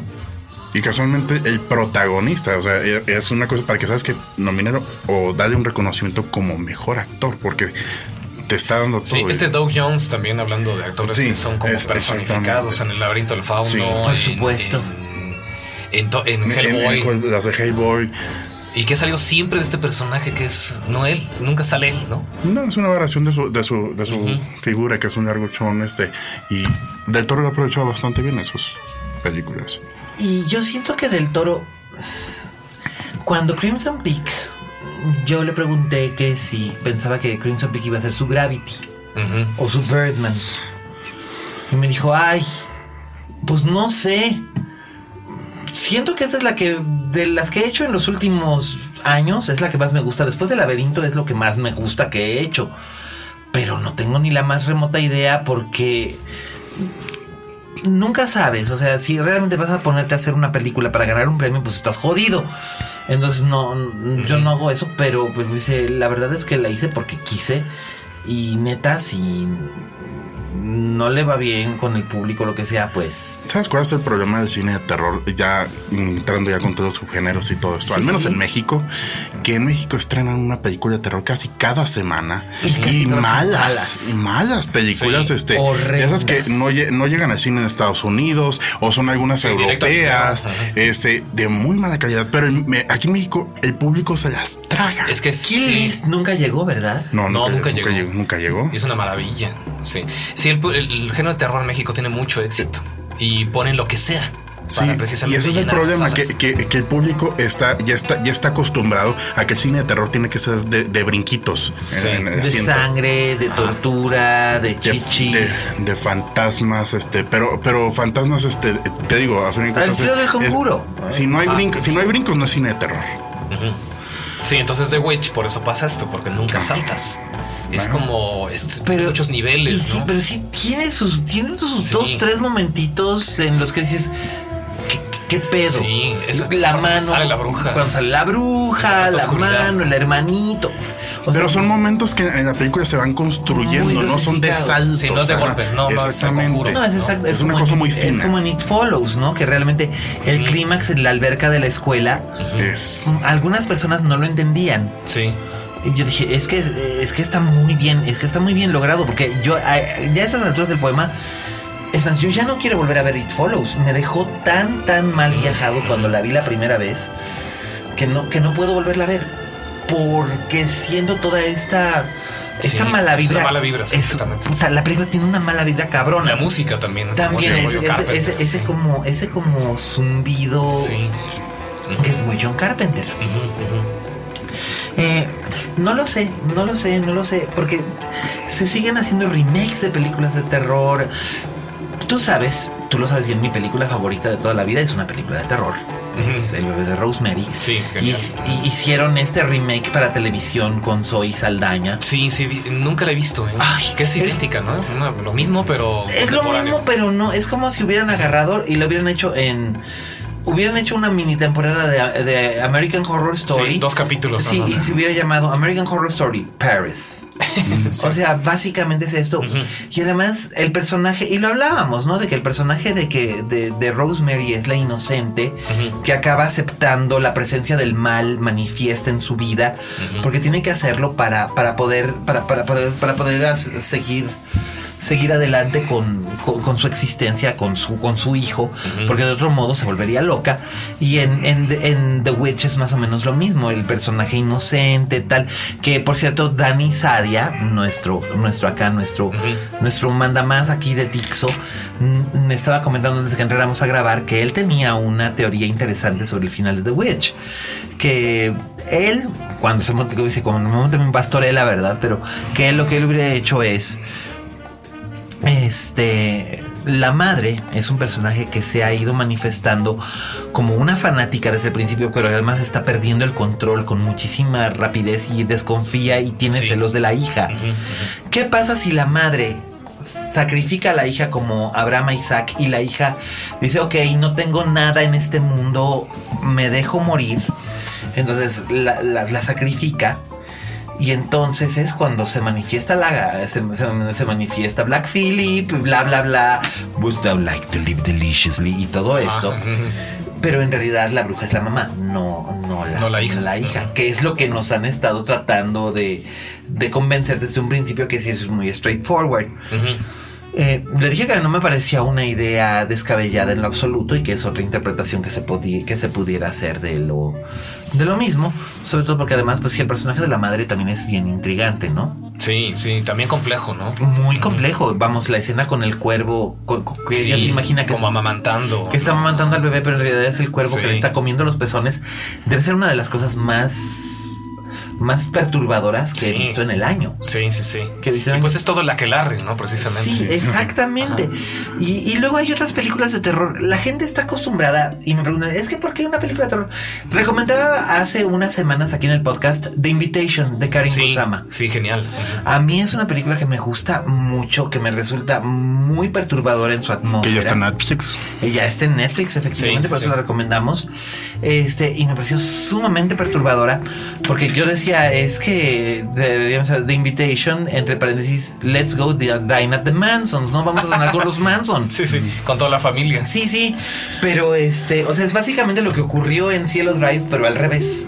O sea, no entraron de fuera, sino que eh, ya estaban ahí. Estaban dentro, sí. Sí, pero, pero, eh, la gente como que no le pesca la onda y dice, ay, es que me dio Es que esto no es terror. Mira, yo la vi en, en estreno en Mórbido, en el festival del año Ajá. pasado. Y la gente no lo entendió. Yo vi que había ganado en el Fantastic Fest como mejor película. Sí, sí, sí, y en Sitges también. En Sitges también, sí, sí, me encantó la película cuando la vi. Es que esto es Jim Jones con los Manson. Claro. Y cómo se va construyendo todo esto, que al final es así terrible todo lo que Y pasa. además es tan sutil, todo está hecho con muchas, con lo que le llaman el slow burn. Sí, poco a poco va dando indicios que tú vas construyendo, que eso también me gusta, ¿no? Que tú sí, vayas sí. creando, que no, no, no intentes adivinar qué está pasando, ¿no? En las No, películas vamos. me gusta ir descubriendo. Vamos, tú sabes que cuando aparece John Carroll Lynch por la puerta, sabes que ya valió madres y que, Sí. y que este personaje va a ser. Que ese fue quizás uno de los puntos que yo le puse así como tache. No porque yo tenga nada en contra de John Carroll Lynch, me parece un muy buen actor. El problema es que cuando tú ves a John Carroll Lynch, automáticamente sabes sabes, que es. que es, Sí. que es peligro. O sea, warning, warning, Sí. peligro. Al verlo ya sabes que va a haber el algo, ¿no? typecast. Sí, está typecast, ni modo. Pero este, pero la película es bien interesante y la gente como que no pesca, el espectador promedio no pesca que es que es terror, ¿no? Ajá, sí. Y no y no me explico por qué causa motivo, razón, circunstancia. Tú como experto, ¿qué dirías al respecto? Sí, yo creo que, que la gente va por esas películas malas que estamos viendo, ¿no? Que si no asusta de golpe, que si no hay una aparición paranormal. Por ejemplo, aquí no vemos nada, nada sobrenatural. No, porque no necesitamos que él. De hecho, la diferencia, yo siempre he dicho que la diferencia entre el terror y el horror es eso. El horror es sobrenatural, viene de fuera hacia. O sea, es el ataque de lo apolonio. Sí. Es el, el ataque de lo dionisiaco sobre, nuestro, sobre nuestra existencia a Polonia. Y el terror es la manifestación de lo dionisiaco, pero desde dentro. Dentro, el terror Sí, viene sí, sí. de adentro. Mira, a mí una de las películas que más me gustan de terror, que no es terror, es este Funny Games. Por ejemplo, y es un terror Que es absoluto. espantosa, que tampoco puedo verla dos veces seguido. No, no, tengo que Mm. pasar mucho tiempo para poder verla. Se me hace terrorífico todo lo que está sucediendo. Yo la versión americana no la pude acabar de ver. No, no, no pude. Y también con Naomi Watts. O sea, También con Naomi Watts, by the way. Este, pero, pero nomás no pude. Y era, y era lo mismo, era Hane, que era exactamente igual, pero. Igualito, idéntico. Sí, nomás, no, igual. nomás, nomás no pude. Y lo cual nos lleva a nuestras recomendaciones domésticas. Que este, que en esta ocasión, y por tener de visita a Luis, tenemos dos recomendaciones. Una es una serie de televisión que está disponible en Netflix, Sí. que es Penny Dreadful, que además ya sacaron también la tercera temporada en, en Netflix, me parece. Que es la última, ¿no? Sí, la última, sí, que, que lamentablemente terminó muy de golpe. Sí. Se me hace como ese Avengers del terror con este sí, Dorian con Gray, con Lily Sí, Frankenstein. con, con estos grandes personajes. Sí, sí, sí. Como incluso con el Dr. Jekyll que salía por ahí. En la Y, la- y- qué tal la doctora Seward en lugar del doctor Sí, Seward, la doctora sí. Seward y eh, un re- además repartazo. Sí, sí, sí, Eva Green sale increíble, Timothy Dalton. Hasta, hasta Josh Harnett, que siempre me ha parecido como Muy insulso, invitado, muy invitado. pero aquí está muy bien. Sí, sale muy bien. Aquí, aquí cumple muy bien en su papel de, no sé si decirlo, porque sería un poquito spoiler, pero pues, sí lo digo o no lo digo. No, no lo digas. No, no lo digo. que lo descubran. sí. Que lo descubran, sí. La verdad es que como Penny Dreadful apenas acaba de terminar y está, la acaban de subir en Netflix, no quería, no quería hablar demasiado de ello. Es nuestra recomendación de, de serie de televisión, porque en realidad quiero dedicar este último bloque del programa, estos últimos, estos últimos 15 minutos que nos quedan de programa, a hablar de nuestra recomendación doméstica de este de cine, que es una película que a Luis y a mí nos encanta. Nos, nos chifla. Somos fans. Somos fans porque es, es una película de terror que es, es de esas cosas que es de tan mala.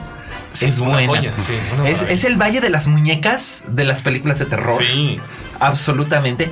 Mm, es- me refiero a una película que se llama The Sentinel. En español se llamó Sentinela de los Malditos. Sí. Eh, está disponible en Blu-ray y en DVD. Por ahí lo llega a pasar también cable, en la televisión por cable llega a pasarlo de en, repente. en el canal Chiller y en otros. Sí, sí, sí, sí, en pasan otros- constantemente. En Universal Channel creo que también lo Ajá. pasan porque es una, es una película universal que de hecho todo tiene su origen porque esto tú lo sabes y, y si me equivoco me, lo, me, me corriges. En los años 70, esta película es de 1977, Ujú. Hace 40 años que se filmó. En los 70, eh, los estudios estaban teniendo así como que un, un renacimiento y un romance con el género del terror. Eh, a raíz del estreno del bebé de Rosemary, y luego vino El El Exorcista, y luego vino La Profecía. Y los estudios universales estaban así como, ¿y nosotros qué? ¿Qué vamos a sacar? Porque pues Paramount había tenido un exitazo con Rosemary's Baby, eh, Warner's con El Exorcista, eh, 20th Fox. Century Fox con The Omen, con La. Profecía. El diablo estaba de moda. ahí, Sí, ¿no? entonces, ¿qué, qué vamos a hacer nosotros? Entonces, y un, un publicista muy vivo que había escrito una novela que se llamaba, él se llama Jeffrey Combitz, pues les vendió la propiedad y la, y la desarrollaron y decidieron desarrollarla. El Universal en los 70 era famosa por sus películas de desastre también. Sí. Entonces tenían estos elencazos con grandes estrellas. Las películas de aeropuerto, ¿no? Sí, Eran sí, las que hacían Universal. Terremoto, infierno. Terremoto, No, Inferno. no, Inferno en la torre era de la Warner Ah, y este y la aventura del Poseidón era de la Fox, pero las de aeropuerto eran de este eran de Que Universal. si un día el avión. ajá. Sí, aeropuerto, aeropuerto, aeropuerto 75, aeropuerto 77, Sí, aeropuerto sí, sí. 79. ¡pah! Yo vi Aeropuerto 77, creo, en el. Es, es la, es la de que el avión se Que hundía. en el mar. Sí, la del aeropuerto 75 es la de la sobrecargo que era Karen Black, que tenía que, que tenía que conducir el, el- el aeroplano porque el piloto se moría, bla, bla. Pero bueno, decidieron hacerla así en este estilo con un repartazo, ¿no? Y sí tenía repartazo. Y es que salen todos. Sale- Todo el mundo sale. Sale medio mundo, o sea, es eh, sale Ava Gardner, Sí. Que era una de las grandes, grandes estrellas de su, de su época. Borges Meredith. Es Borges Meredith, que era el pingüino en la serie de Batman Sí, y ya después sus en, últimos, no sé si sus últimos papeles. pues en Rocky. eh, eh, esto, Sí. esto y el, el papel que hacía en Rocky fueron probablemente de lo último últimos. que hizo. José Ferrer también. El gran José Ferrer que no habla. Ajá, sí. Básicamente él nada más aparece en esta escena, en esta primera escena cuando está en la reunión de los cardenales. Y él, eh, él no habla, él, él solamente escucha cuando le dicen There is danger. Porque esa es, además, esa es otra cosa que tiene. diálogos son geniales. Es que, es que- es que es maravilloso. O sea, podríamos Son de trivia. de- Po- po- Podríamos pasarnos a decir, Miss Parker, he's blind. He's blind. o, o ¿cómo, cómo era esta cosa? Oh, I have always thought that New Yorkers uh, had sense for only two things. What? Sex and Money. o Save Your Money, Mary Michael. o sea, es muy chistosa. O sea, tiene Sí. un humor involuntario muy, muy, muy gracioso. Pero el director, ¿quién es? ¿Es Michael Winner? Michael Winner, sí. sí. Es el mismo que dirigió. ¿Cómo se llamaba aquella película con Charles Bronson? Es que él hizo las del Vengador. Esas, esas. Las del Vengador Hizo todas, todas. Todas, ¿verdad? Death, Death Wish se Sí, llamaban. Él tenía, creo, en, en de acuerdo a Sentinel, como la fama de ser un tipo súper neurótico. que Sí. Torturaba precisamente psicológicamente A Cristina. A Cristina, sí. Sí, sí. Y que eso se manifiesta en la. Un tipo Kubrick, un tipo Hitchcock. Pe- Pero, pero, pero, pero con muy poca sutileza y muy Sí, poca fineza. sí, La Cristina de la que hablamos es Christina Reigns, que era una belleza, era una Filipina, ella. ¿no? filipina, sí, de hecho era prima, no sé si prima o algo así de Isabel Preisler, la ex esposa de Julio Iglesias, hoy, hoy querida de mi querido Mario Vargas Llosa. este, pero sí eran, e- e- eran familiares ellas. Y ella llegó a Estados Unidos como modelo. Ella era estudiante en la Universidad de Manila y un fotógrafo de, un fotógrafo de modas famoso, Bill King, la vio, este, le hizo unas fotos y cuando la, cuando la vieron en, en, en Ford Models, Aileen Ford le ofreció un contrato y fue modelo durante bastante tiempo. Y en ese inter fue cuando se hizo novia de Keith Carradine. Que él fue el que la metió al, al- al mundo de ser Sí, actriz. Entonces actuó ella en. Pues no estuvo nada mal. Estuvo en Nashville de Robert Altman. Y estuvo en Los Duelistas, la primera película de Ridley Scott. Ajá, sí, sí, sí. Que de hecho ella además creo que es el único personaje femenino que aparece en la película. No me acuerdo muy bien, pero creo que sí, ¿verdad? Creo que sí, sí. Y Cristina, pues su, su gran lanzamiento estelar era aquí en este en The En Sentinel. el Centinela. Ujú. Porque además estaba, estaba contratada por. Era. Todavía existían los contratos de estudio. Entonces estaba contratada por el estudio. Por, por los estudios universales. Entonces, no fue así como que. No fue así como que la prepararan para el rol, sino que le llegaron y le dijeron: Órale, vas, vas tú. Porque reúnes las, las características tales. Y bueno, ok. Y además le pareció. Ella decía que le pareció padrísimo trabajar con Burgess Meredith o. eh, Con John Carradine también. John Carradine, que era su suegro, Sí. en ese entonces, de la que era su suegro en Sí, ese entonces. sí. Chris Eh, Sarandon también. Chris Sarandon-. Christopher Walken. Christopher Walken. Hace su debut en esa Y película. no sé si Jeff Goldblum también. Sí, también fue también. el fotógrafo. De es el dos, fotógrafo, ¿no? ajá. De ambos, ¿no? Y Ambos Beverly, y. Beverly D'Angelo también hace su debut ahí Sí. con una escena memorable que no sé si decirles lo que hace o mejor no digo que lo vean en la película que salen ella y la y la célebre Silvia Miles que, que es la actriz que tiene el récord de tener el Oscar por el, el menor número de, de- de minutos, la nominación al Oscar por el menor número, eh, menor número de tiempo en una, time en una película. En la de una película. película en Midnight Cowboy la nominaron al Oscar de mejor actriz de soporte. Menos que Judy Dench en Shakespeare, ¿no? Eh, sí, en Judy Dench en Shakespeare Love tenía 18 minutos. En Sylvia Miles tenía dos. Oh. Dos minutos y la nominaron, pero es que es una gran escena. y, eh, y aquí salen ellas como unas bailarinas de ballet muy raras. O Ajá. sea, literalmente Muy sofisticadas. Eh, each other. Ajá, como fingiendo este acento Sí. alemán o algo así. It's rude Sí. Y, y hay unas hay unos set pieces súper extraños. El clímax de la película de Ajá, hecho. justamente ¿Tú, tú qué ibas- tú- qué puedes decir al respecto de eso? Sí, Este, eh, este, este- esto que algo que ahora sería como pensado como políticamente incorrecto. es más, sería- completamente. hoy sería imposible. Posible de hacer, sí, de que realmente freaks reales, ya le estamos spoileando un poquito. Sí, pero bueno, pero no es un, un gran, gran, gran, gran. Salen spoiler. en este, como esta puerta al infierno, ¿no? Sí, que salen de ahí. en el, en el clímax de la película y, y a a Michael Winner se le hizo fácil traerse freaks de a de veras, o Sí, sea, sí, sí, fenómenos de reales. circo y de feria. personas con, con, con deformidades, personas con deformidades y ay, pobres. Y es terrible porque mira, yo lo primero que vi con un avance de esos que vas pescando en la tele en la medianoche Ajá. es eso. Y decía de Sentinel. Ajá, y así en la televisión. Y vi escena. ¿Qué edad tenías, ¿Qué es esto? Pues mira, hace como unos 10 años más o menos. Ah, entonces tenías como 12. Y, y dije, ¿qué es esta cosa tan extraña y bizarra? ¿no? Y dije, no puede ser, tengo que verla. No, no, bueno, yo la primera vez que la vi, la vi en Canal 5.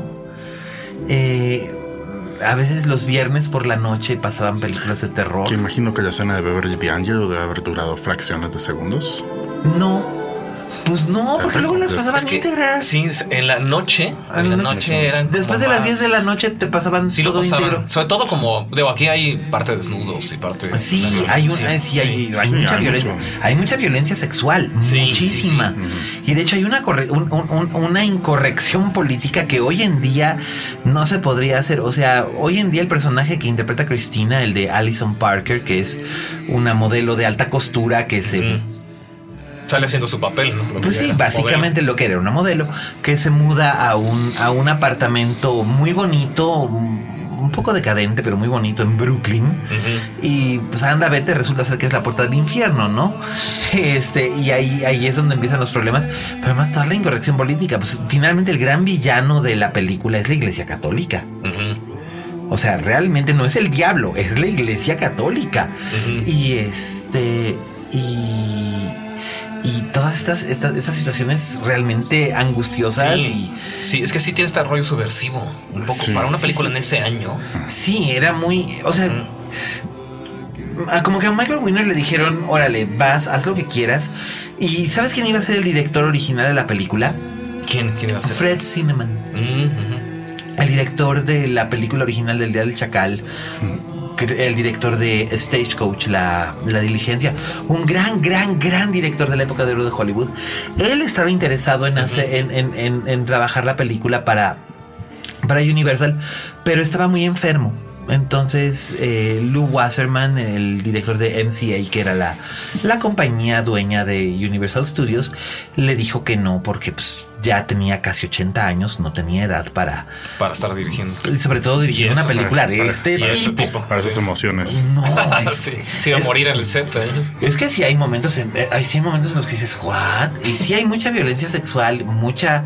El, el flashback que tiene Alison Parker en el funeral del papá, por ejemplo, es. es ho- Hoy, hoy podrías ver en una película mainstream, porque esta es una película mainstream, o, o al menos fue lanzada como una película mainstream.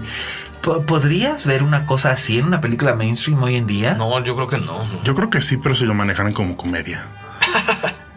Pues no sé, eso de las, de, de las prostitutas gordas y el pastel, ay, no sé. Si fuera Fellini ahorita a lo mejor. A lo mejor sí, pero eh, de hecho la intención era. Es una película de terror como con, con toques felinescos. Sí, como ese grotesco. Eso, Sí, eso, eh, es- esos giros de lo grotesco. O sea, básicamente, y yo lo decía, escribí una reseña muy puntual de la película para Letras Libres. Y yo decía que en, esta película básicamente se convirtió en un, en un clásico de culto por todos los elementos, por todos los elementos que tiene, ¿no? Estos diálogos memorables, estos prácticamente cameos de antiguas grandes estrellas o de futuras de grandes estrellas, nuevos. Sí, sí, como, sí. como es el caso de Christopher, co- como es el caso de Christopher Walken, que en realidad no tiene Jeff diálogos. Eh, eh, que Christopher Walken es este es el asistente de, de Eli Wallach de el bueno el malo y el feo es el feo este que era el, el detective que le va pisando los talones al, al- al novio de, de Allison porque sospecha que algo turbio Siempre, se siempre trae el novio se puede ser culpable. Sí, y, eh, bueno, el, el famoso novio era Chris Sarandon. Chris Sarandon, sí. Que después sería el, el villanazo de lujo en La Princesa Prometida. Y en. ¿Cómo se llamaba esta película de los vampiros? Ah, Fright Night. Fright Me Night, gusta que era el, mucho el, que era el vampiro Sí. seductor. que, se, que, que se quería meter con la mamá. Chris Sarandon, sí. Sí, Chris Sarandon, que. Pues sí, por supuesto, si oyen el apellido, sí, en efecto, Susan lo toma de él. Estuvieron Sí. casados. Se casaron, luego se separaron, ya se divorciaron muchos años después de separados, pero este, pero siguieron siendo muy buenos amigos y ella se quedó con el, con, Con el, el apellido, apellido. artístico del marido. Y este, la verdad la película vale mucho la pena, es un, un clásico de culto. ¿Y cómo definirías en breve, brevemente qué es lo que hace una película de culto, Luis? Pues varias cosas como la temática, este, los elementos que salen, eh, pues estos como momentos, este final, eh, el uso de ciertos este, elementos en la Elementos película que lo hacen. escenográficos y eh, eh, ambientales, Esos ¿no? diálogos, ajá, ajá, también. Y, ¿no? Pero ¿qué es lo que hace una película que se, ¿Por qué la llaman de culto? Eso es algo que mucha gente me llega a preguntar. ¿Pero qué quiere decir que sea de Sí, culto? como que rinde, tiene una- unos fanáticos muy fieles. Sí, como nosotros. Como nosotros. Sí. Y, y lo mismo le pasa al show de terror de Rocky Sí, o a sí, Blade. Runner. Exactamente, se saben los diálogos, se tatúan los O, personajes. o- o The Thing. Ajá. O sea, hay ciertas películas que son de culto y no todas las películas, no todas las películas exitosas o memorables son necesariamente sí, de to- todo el culto. rollo de John Waters, por ejemplo. Por ejemplo, sí. Pero yo, de hecho, la última película que yo pueda considerar de culto en la última década podría probablemente puede ser que sea Tony Darko. Donnie Darko. Sí, ¿no?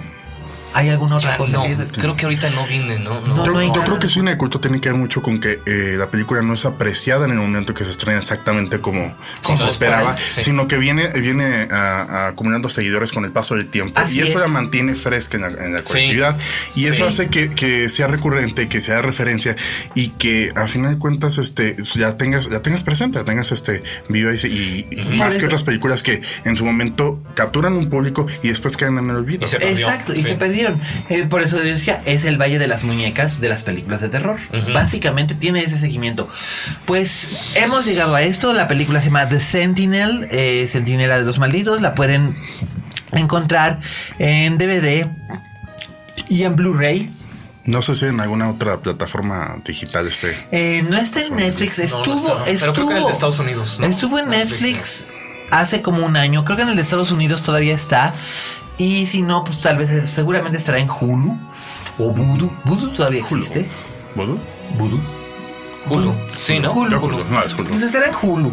Seguramente, este, vayan ustedes y búsquenla. Seguramente se encontrarán, se pasarán una velada muy divertida, muy entretenida. Muy jocosa.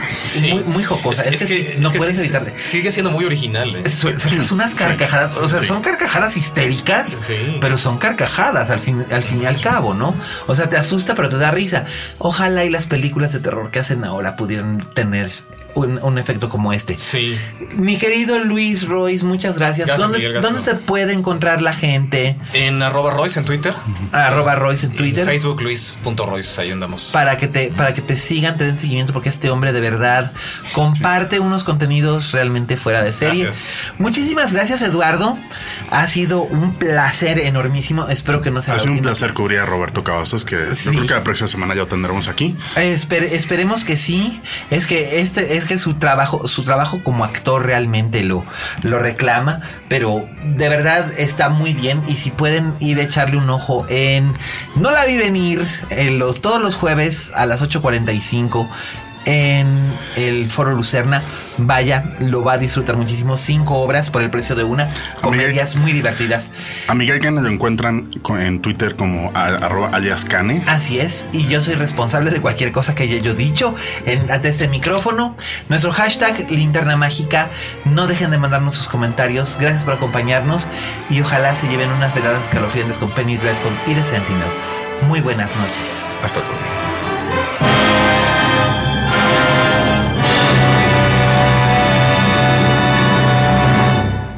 Dixo presentó Linterna Mágica con Miguel Cane.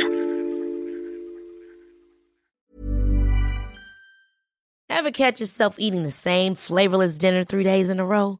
Dreaming of something better? Well, HelloFresh is your guilt free dream come true, baby. It's me, Kiki Palmer.